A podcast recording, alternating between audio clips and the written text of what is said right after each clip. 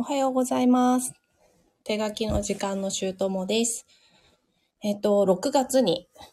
なりましたので、手帳のセットアップをしようと思ってるんですが、えっ、と、今日はちょっと初の試みで、ライブ収録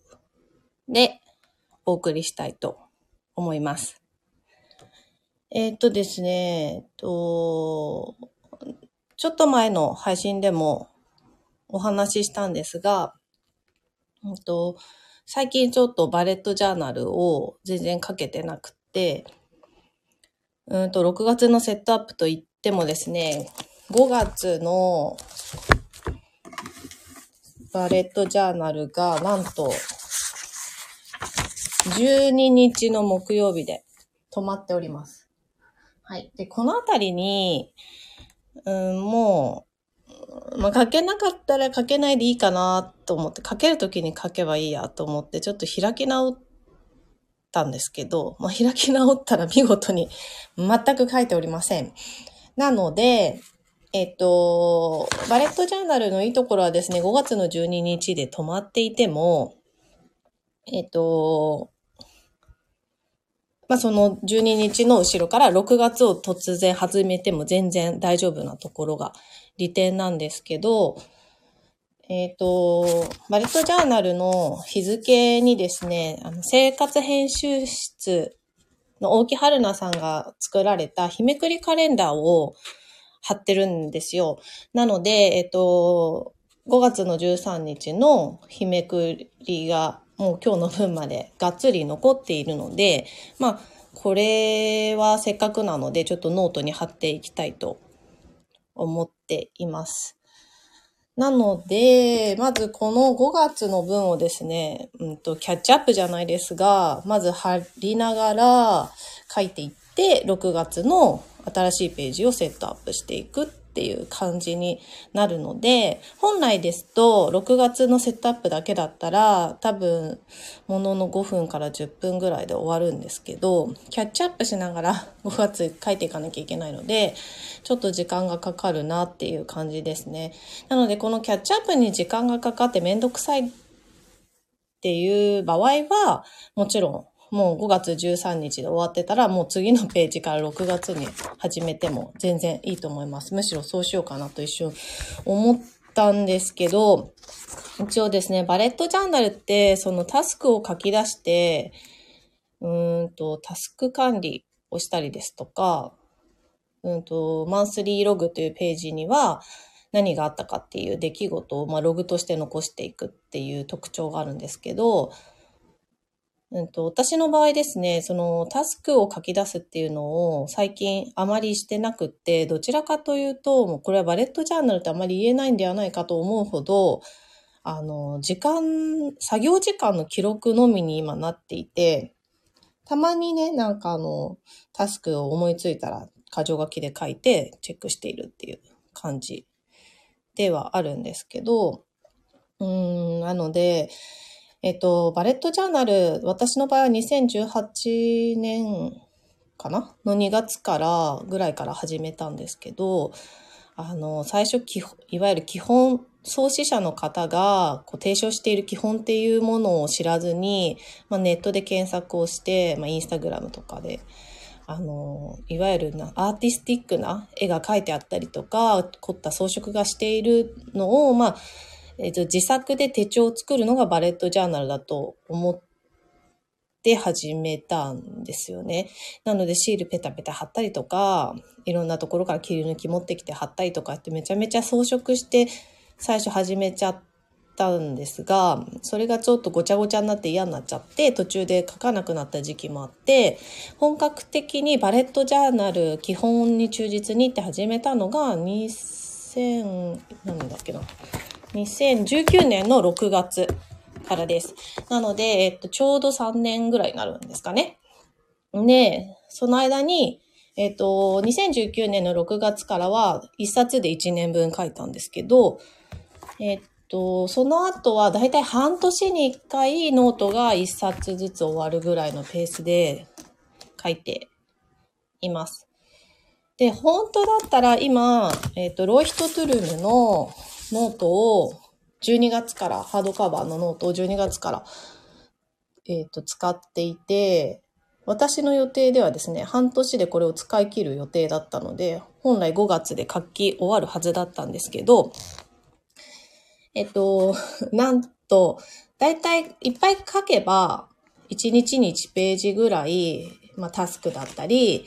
時間の記録だった、作業の記録だったり、まあ、あとちょっとした日記だったりっていうことを書いて、まあ、そうすると1日1ページだと30ページぐらい使うじゃないですか。なので、それぐらいすれば半年ぐらいで一冊ノート書き終わるんですね。ハードカバーのノート。なんですが、結局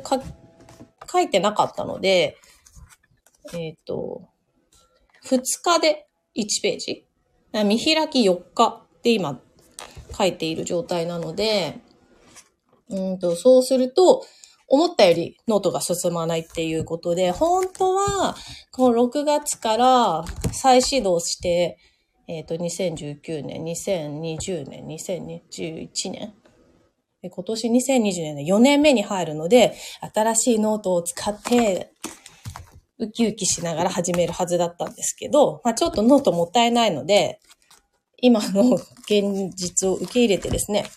まあ6月も同じ、同じノートで、6月で使い切りたいと思います。あ、マーリーコさん、土井さん、マカロン、ありがとうございます。なんか私よくわかんないんだけど、マカロンとかコインとか、なんか今使えるようになったみたいですね。すいません。ありがとうございます。あ、じゃあちょっと始めますね。なので、えっと、はい、キャッチアップからしていきます。で、5月12日まではね、もう終わってるので、5月13日から、えっと、日めくりカレンダーを貼って、えっと、作業の記録、仕事、あ、そうそう、えっと、私仕事を完全在宅で家で仕事をしてるんですけど、何の仕事をしてるかっていうと、もう主に経理の仕事を家でやっています。で、ちょっと多分働き方としては変わっていて、えっと、パートとして会社に、まあ、雇われている雇用形態と、えっと、個人事業主として、えっと、まあ、請け負ってえっ、と、経理の仕事をしている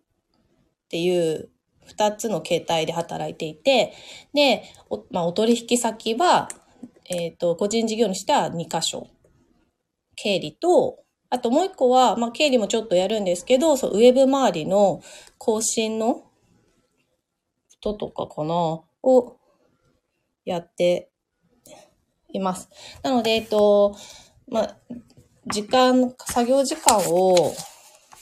必ず記録は残していて、それは Google カレンダーにあの残してるんですけど、一応ね、なんか、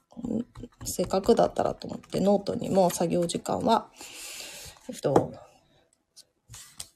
記録しています。はい。なので、どんどん貼って後で残していこうかなと思います。はいこれをひたすら今貼っていくだけ。もうペリペリ剥がして貼っていきます。で、このカレンダーがですね、日めくりカレンダー、生活編集室の大木春菜さんの日めくりカレンダーってなんか一言毎日書いてくださっていて、まあそれに合わせてジャーナリングするのもすごいいい、えっ、と、編集？あの、編集じゃない。うんと、いい日めくりカレンダーになっています。そう、5月13日は一晩寝たら忘れます。もうほんとさ、一晩寝たら忘れるっていうかもう、最近、こう、手帳を書くっていうことを、心の隅では、もちろん忘れてないんだけど、ほぼなんかもう、書かなくちゃっていう、その変な義務感みたいのは忘れて忘れてたらこんな状況になってますね。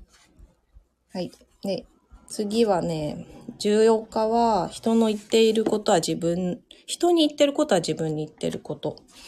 確かにね。はい、5月15日。私ばっかりは100%嘘。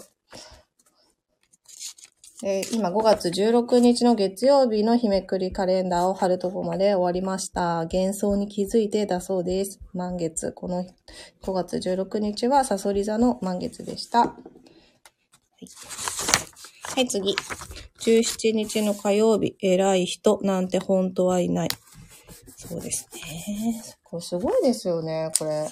365日、毎日イラストとこういう言葉が書いてあって、で、毎月なんかテーマがあるんですよね。で、5月は何だったかなちょっと待ってくださいね。で、今5月18日まで貼りました。で、今回もこれはもう、ただもうすでに過ぎ去った日なので、キャッチアップでノートにとりあえず貼っています。後から作業記録を書き写します。で、えっ、と、5月18日悪い人もいないだそうです。で、5月10、5月の日めくりカレンダーの、まあ、月間のテーマが俯瞰力を身につけるっていうことで設定されていて、まあ、それに対して毎日こういうふうに言葉とかイラストとかを書いてくださっていて、で、日めくりカレンダー、うんとね、もともとここの日めくりカレンダー手帳に貼る用でおすすめで、あのー作られてるので、ものすごくカレンダーとしてはちっちゃいんですよね。でも手帳に貼るの前提なので、結構その手帳に貼るにはすごくベストのサイズで作ってくれています。5月19日は、自分だけ特別なのではなくみんな特別。ね、頭ではわかってるんですけどね、なかなかふとしたところでちゃんとそういうふうに平平等にとか対等に考えるのって難しいなと思います。5月20日、対等な世界。ね対等な世界分かってはいるんですけど、やっぱ子供相手とかなると分かってないだろうみたいな感じで、ちょっとなんか大人ぶっちゃったりとかして、上から物を言っちゃったりして反省したりします、私は。皆さんどうですかね。はい、5月21、多分それ被害妄想だよ。ね、なんかその物事の捉え方って自分のものの考え方のベースにもちろんあるので、もちろん向こうはそういうつもりがなくても、自分がそう思ってたらそういう風に感じてしまって、被害妄想的になっちゃうこともありますよね。本当この言葉が毎回すごいなぁと、なんか気づかされる言葉を書いてくださっています。はい。5月22日、上下関係ありません。そうなんだよね。やっぱ上下関係でものを考えるよりも、まあ、横のつながりとして考えると世界は平和かなと思うんですけど、なかなかね、歴史を見てもそういうのが難しいんだろうなと日々最近は思っています。はい、5月23日、長い歴史の中の今日、ほんとそう。えっ、と、私、今年30、あ、いくつだっけ ?9 になるんですけど、ね、自分も39年生きてるけど、やっぱその遺伝子って受け継がれているので、その前から前から。ね、自分はもちろん覚えてなくても引き継がれて、なんか細胞に記憶って残ってるらしいんですよ。そう考えると、すごい歴史は長いなと思います。5月24日、妄想と現実に分ける。うーん、なかなかね、物の見方ってその人次第だから。なんだろうね。そのもう本当に現実、事実って捉えるのってどう、うまく捉えるの難しいですよね。はい、5月25日、わからないが一番正解。わかんない。一番、一番正解。私の一番下の子供が3歳になってるんですけど、最近すごい言葉が幼稚園に入って出てきて、わかんないを覚えました。なので、幼稚園で何してきたのとか言って言って、覚えてないと、わかんないとか言ってます。はい。次、26日、一呼吸置こう。本当ですよね。ちょっとさっきまでね、あの、経理の仕事をしてるんで、やっぱ月末月初ちょっと忙しいんですよ。で、昨日すごい一生懸命、もう頑張ったんですけど、ちょっと終わりきらなかったものをさっきちょこっとやって、今ちょっと一呼吸置こうと思って手帳を開いてます。はい。5月27日、あの人も赤ちゃんだった。確かにね、本当ですよね。みんな最初は赤ちゃんでした。はい。次、28。広い目で見たら見えてくるよ。ね、やっぱ集中しちゃうと視野も狭くなっちゃうので、ちょっと一息置いて、ちょっと広い目で見れるようになると状況が変わるかなと思います。はい、5月29日。引いたり寄ったりがコツ。これもなんか広い目で見るっていうのと集中してみるのと一緒かなって思いますけどね。なんかこう引き、引く？よ、寄りすぎても見えなくなっちゃうところがあるし、引き、引きすぎても逆によくわかんなくなっちゃう、詳しく見えないところもあるし、バランスが大切ですよね。はい。次、5月30日。この日は双子座の新月でしたね。えっ、と、ババッと来ちゃったけど、そう、30日2日ぐらい前でしたね。そうそう、昔はね、新月、満月ってすごい意識して、すごい願い、なんだっけ。満月、新月、願い事とか書いてたんですけど、最近は、書いてないです。でも、ちノート書いてるんです。ノートっていうブログサービス利用して書いてるんですけど、前にね、書いた新月、満月の願い事の書き方みたいなやつが未だに読んでいただく方がいて、ちょっと私は最近書いてないんであれですけど、やっぱ今ね、書こうと、今からスタートしようっていう方もいらっしゃるので、役に立てばいいなと思っています。はい。やっと5月31日まで日めくりカレンダーを貼り終えました。あ、そうそう、5月30日の言葉はどうすれば伝わるのかなって書いてあります。で、さ昨日5月31日ですね。ただ目の前のことをやっていく。ほんと、そう、なんかただ目の前のことをやっていくと進めるので、何かこう先々を考えて不安になる場合はそれがいいんですけど、ただ目の前のことをやり続けてると、結局なんか、なんだろう、うんと、たまにはね、前を見て、ちょっと希望というか、理想を考えてみたり、振り返って、懐かしんでみたりってするのが実は大切だなって最近思っています。はい。ああ、やっと5月のキャッチアップができました。で、とですね、バレットジャーナルは、まあ今いろんな書き方がネット、ネット上とか SNS 上ではいろいろ上がってるんですけど、一番シンプルなのは、マンスリー、一番シンプルって言ったら、まあ、全部省けばデイリーだけでいいってことになっちゃいますけど、私の中で、これが今ベストにシンプルだなっていうのは、マンスリーログがあって、マンスリータスクがあって、デイリーでマンスリータスクとか、まあ、日々の、あちょっと、ふと出てきたタスクを、えっ、ー、と、こなしていくとか、うん、終えていく、達成していくっていうのが一番シンプルだなと思って、今ずっとこのやり方をやってるんですけど、マンスリーログっていうのは、あの、いわゆる手帳にスケジュールを書くページではなくて、えっと、ログなので、この日何をしたみたいな、一行日記とか単語でこういうのがあったっていうのを書くページになります。で、なので、月初はもちろん空白で、月末になるにつれて埋まっていくっていう感じになるんですね。で、マンスリータスクのページ、私の場合は見開きのページ、左側がマンスリーログで、右側がマンスリータスクですけど、まあ、この月にやりたいタスクと、タスクとか、やりたいこととか、やらなきゃいけないことっていうのをさ、え月初に書き出しています。で、とですね、ちょっとその5月の書き出したやつを全然、えっ、と、タスクがどうなったかっていうのを記録してなかったので、ちょっと6月に入る前にマンスリータスクの達成度を確認していこうと思うんですけど、えっと、幼稚園の親子遠足。これはですね、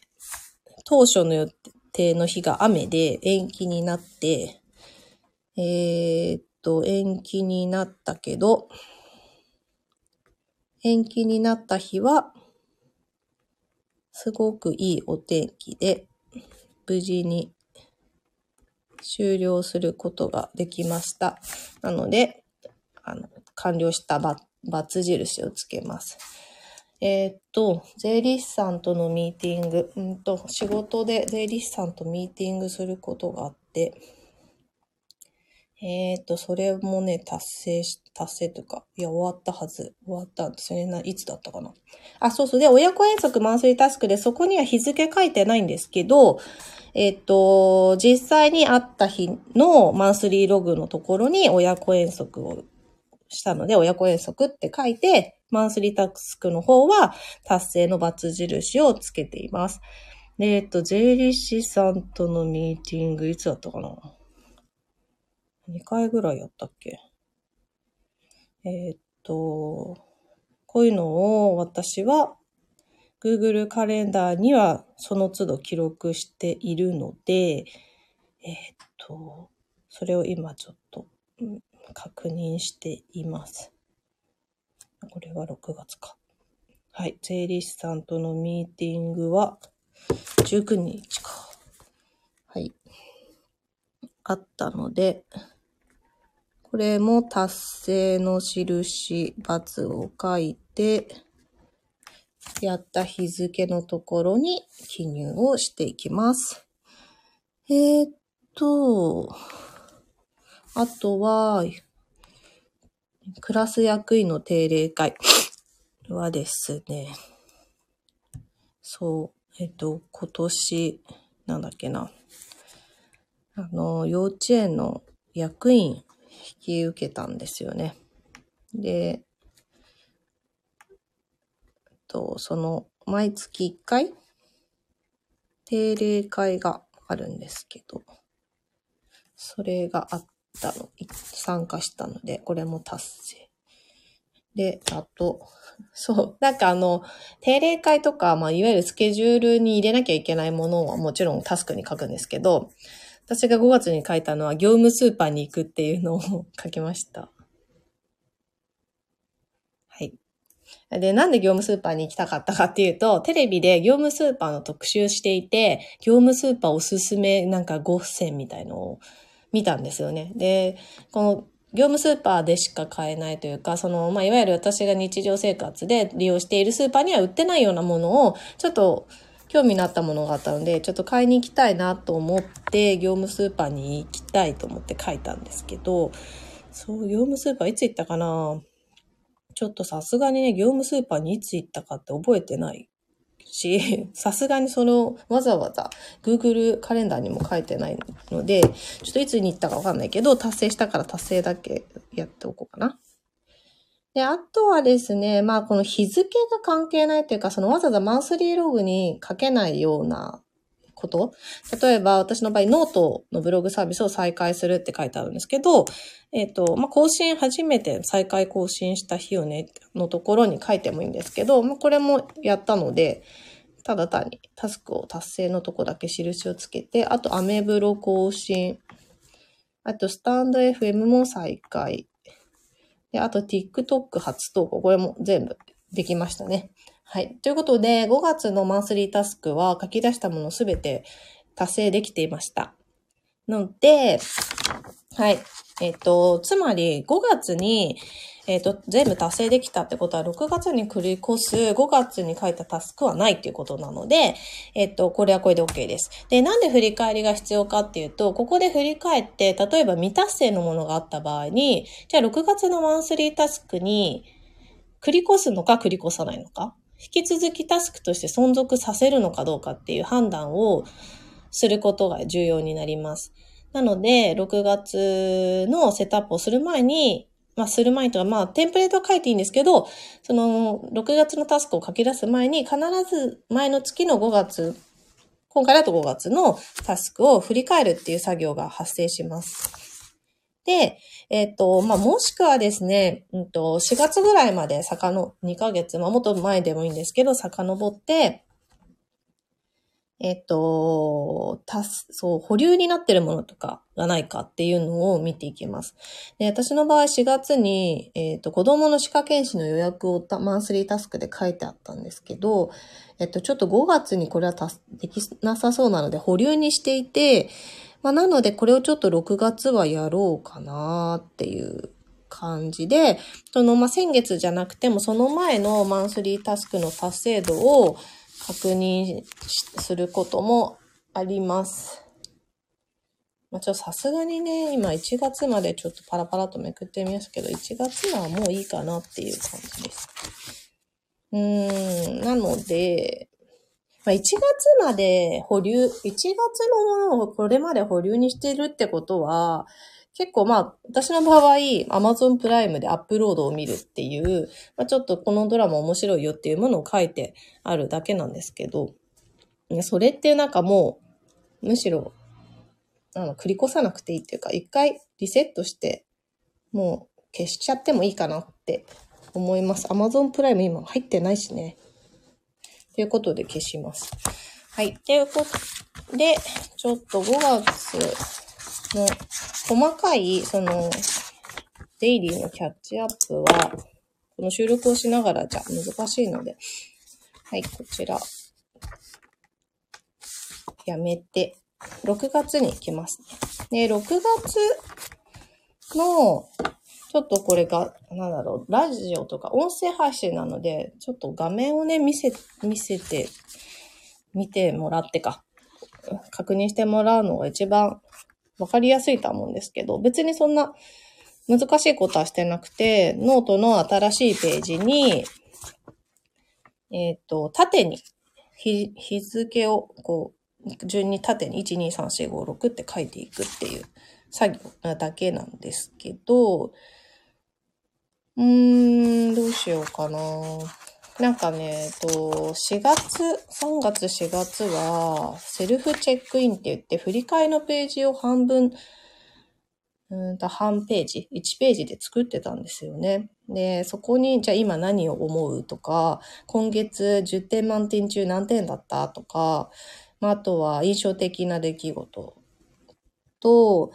あと、まあ、誇る、誇るべき達成したことあんで、これ英語なんで直訳するとそんな感じなんですけど。で、まあじゃあ、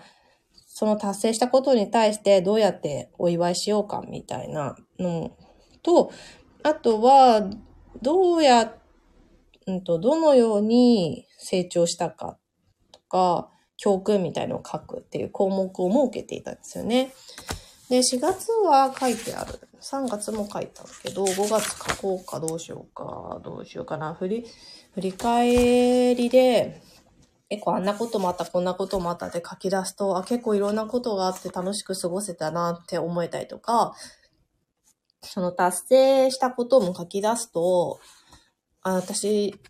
なんかもうひたすら走って、前を見て走ってきたけど、あ、こんなにいっぱい成し遂げられてたじゃんっていう自信につながったりとか、まあ、あとはじゃあ今何を思う？今まさに何を思っているかっていうのを書き出すと、すごい思考がクリアになったりとか、まあ、あとは教訓は自分はこういうパターンがあるよねっていうのが分かったりとか、書いておくとすごくいいことはたくさんあるんですよね。で、まあ、あとは、まあ、10点満点で何点とかって自分でつけて、じゃ来月どうしようかなっていうのも前向きに考えられるページにはなるので、うーん、これあるといいけど、まだちょっと、どうしようかな。用意しておこうかなって感じですね。じゃあ、後で、これは、今は振り返りする。こういう振り返りは、こう喋りながらというよりも、静かな状況で一人で黙々とやってる方がはかどるので、と、後で書くようにページを残しておいて、6月のページを新たに書きます。で、えっと、なるべく、もうその、最初、冒頭に話してたんですけど、うんと、装飾をなるべくしないように、私はしています。というのは、最初始めた時にシールをいろいろ貼ったり可愛くしようと思って、いろいろやったことが逆になんかこう続かない理由になっちゃったんですね。ごちゃごちゃしてなんか見づらいなとか。なので、嫌になっちゃう要素の一つになるので、ワンポイントでシールを使ったりはするんですけど、あの、ごちゃごちゃ絵を描いたりしない、シールをペタペタ貼ったりしないっていうのを今、やっています。で、あとはですね、その、後から見てごちゃごちゃしてるのが嫌だっていうのもあるんですけど、結構その装飾するのに時間が取られるんですよね、案外。なので、あの、なるべく月初のセットアップ、この手帳のバレットジャーナルのセットアップは、時間をかけないでささっと始めた方がいいので、あの、装飾はしない。っていうふうに決めています。はい。それで、そう、なんですけど、えっと、やっぱり可愛いと見てて嬉しくなるじゃないですかね、手帳って。なので、厳選して使うようにはしていて、で、今ですね、使ってるのが、えっ、と、転写シール？今なんか流行ってるみたいですね。転写シール。で、あの、文具の緑さんっていう、あの、おじさんとかのキャラクターが、まあ、有名なメーカーさんがあるんですけど、ちょっと私も、えっと、去年、一昨年 ?2 年、えっと、もうすぐ終わりますけど、2年間ぐらい、その、サ、サポーターというか、えっ、と、みどりさんのアイテムを、まあ、インスタグラムで紹介したりとか、する活動をさせてもらっていて、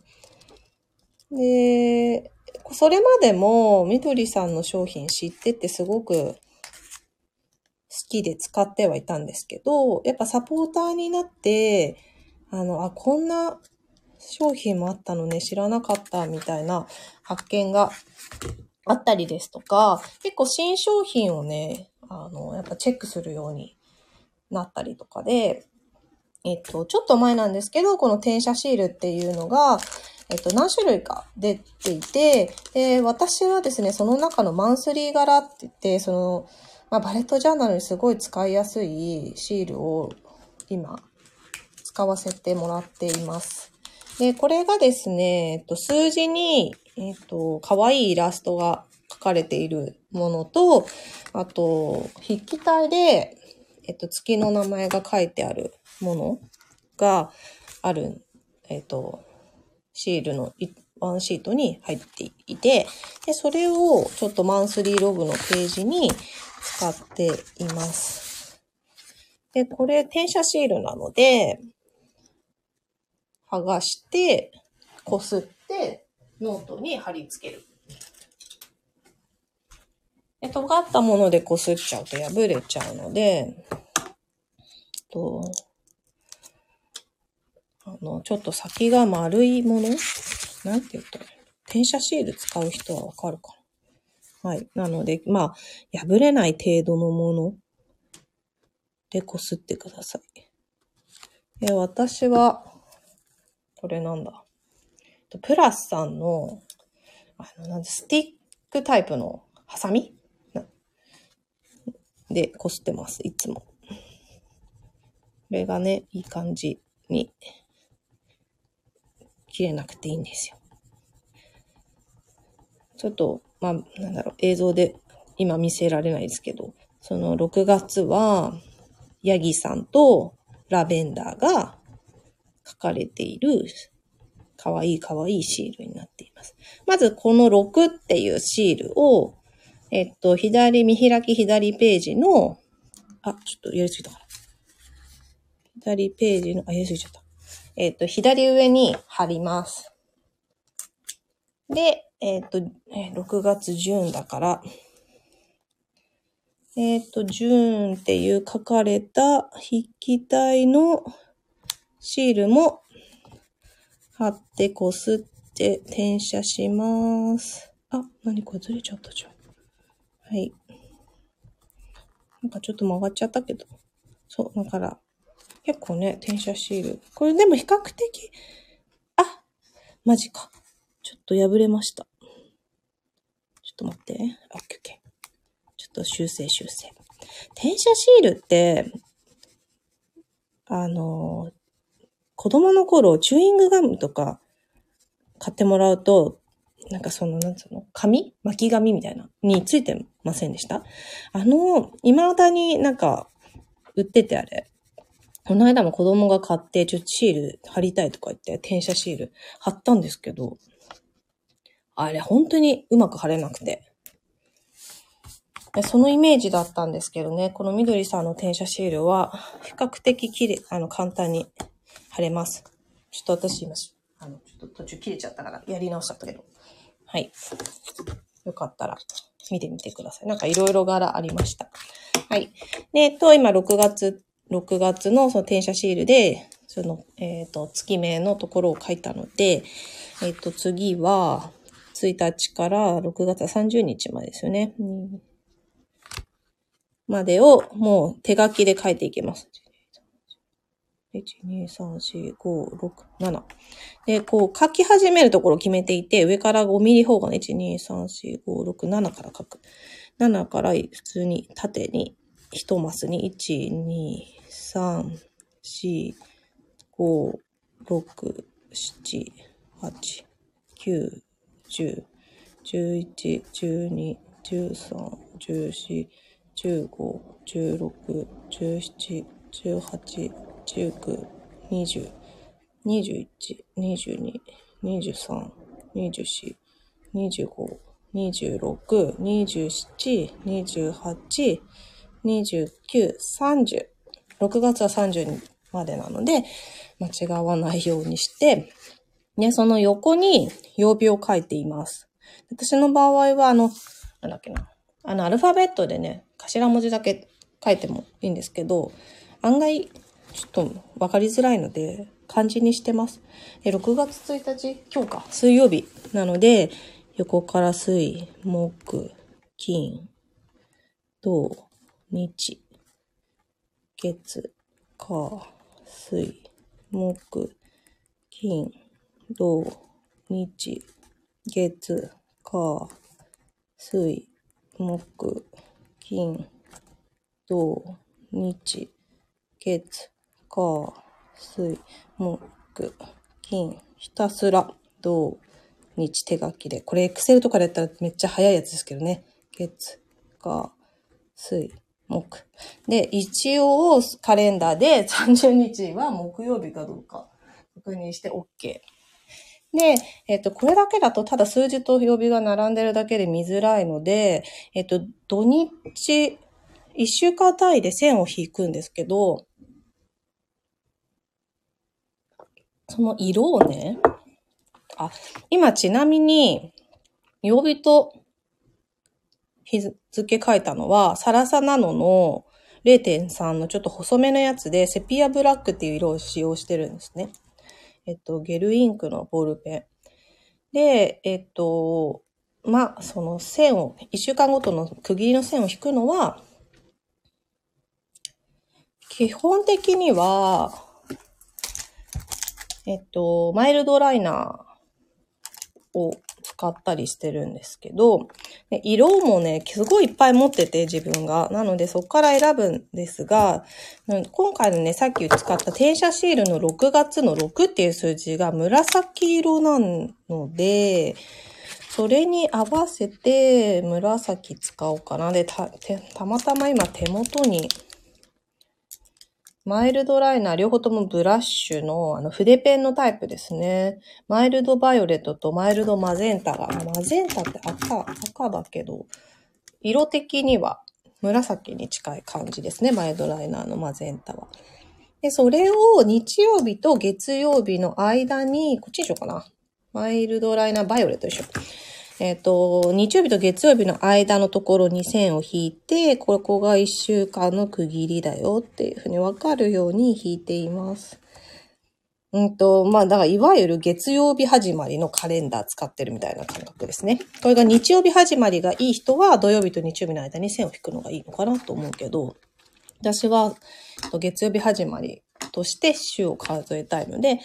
えっと、日曜日と月曜日の間に線を引きます。はい。で、次は、えー、っと、そうだ。えー、っと、新月満月を最近はそんなに、なんかこう、みちみちに、ギチギチにね、あの、チェックはしてないんですけど、ちょっと体調に変化があったりするので、えっと、一応このマンスリーログにも、ま、えっと、新月と満月がわかるようにシールを貼っています。で、シールは、おすすめなのは STALOGY さんのマスキング丸シールのプライズっていう色で、で、ノートの方眼の大きさに合わせてもらって、大きさいろいろあるので、いいと思うんですけど、私がよく使っているサイズは、これはいくつ？えっとね、5ミリ ?5 ミリです。まあ5ミリ方眼にぴったり合うから5ミリです。もうなんか8ミリぐらいもあったと。なんかいろいろあるんですよね、すごい大きいの。で、えっと、新月と満月をまず先にチェックして、えっとね、多分5月にね、新月が2回あったんですよ。5月1日と、この間30日に新月があったから、で新月は、あ、プライズって金、銀、銅の色なんですけど、えっと、金が満月、銀が新月で使ってます。で、銅はですね、あの、生理周期を把握するのに、始まりの日に銅色の丸シールを貼っています。そうだそうだ。それをちょっと5月も貼っておこう。はい。これでだいたいね、次の月の生理が始まりそうなのを目処を、目安を立てるっていう感じです。別に目安を立てて何をするわけでもないけど、まああるじゃないですかね、その体調の変化が。それに対応するために、えーっと、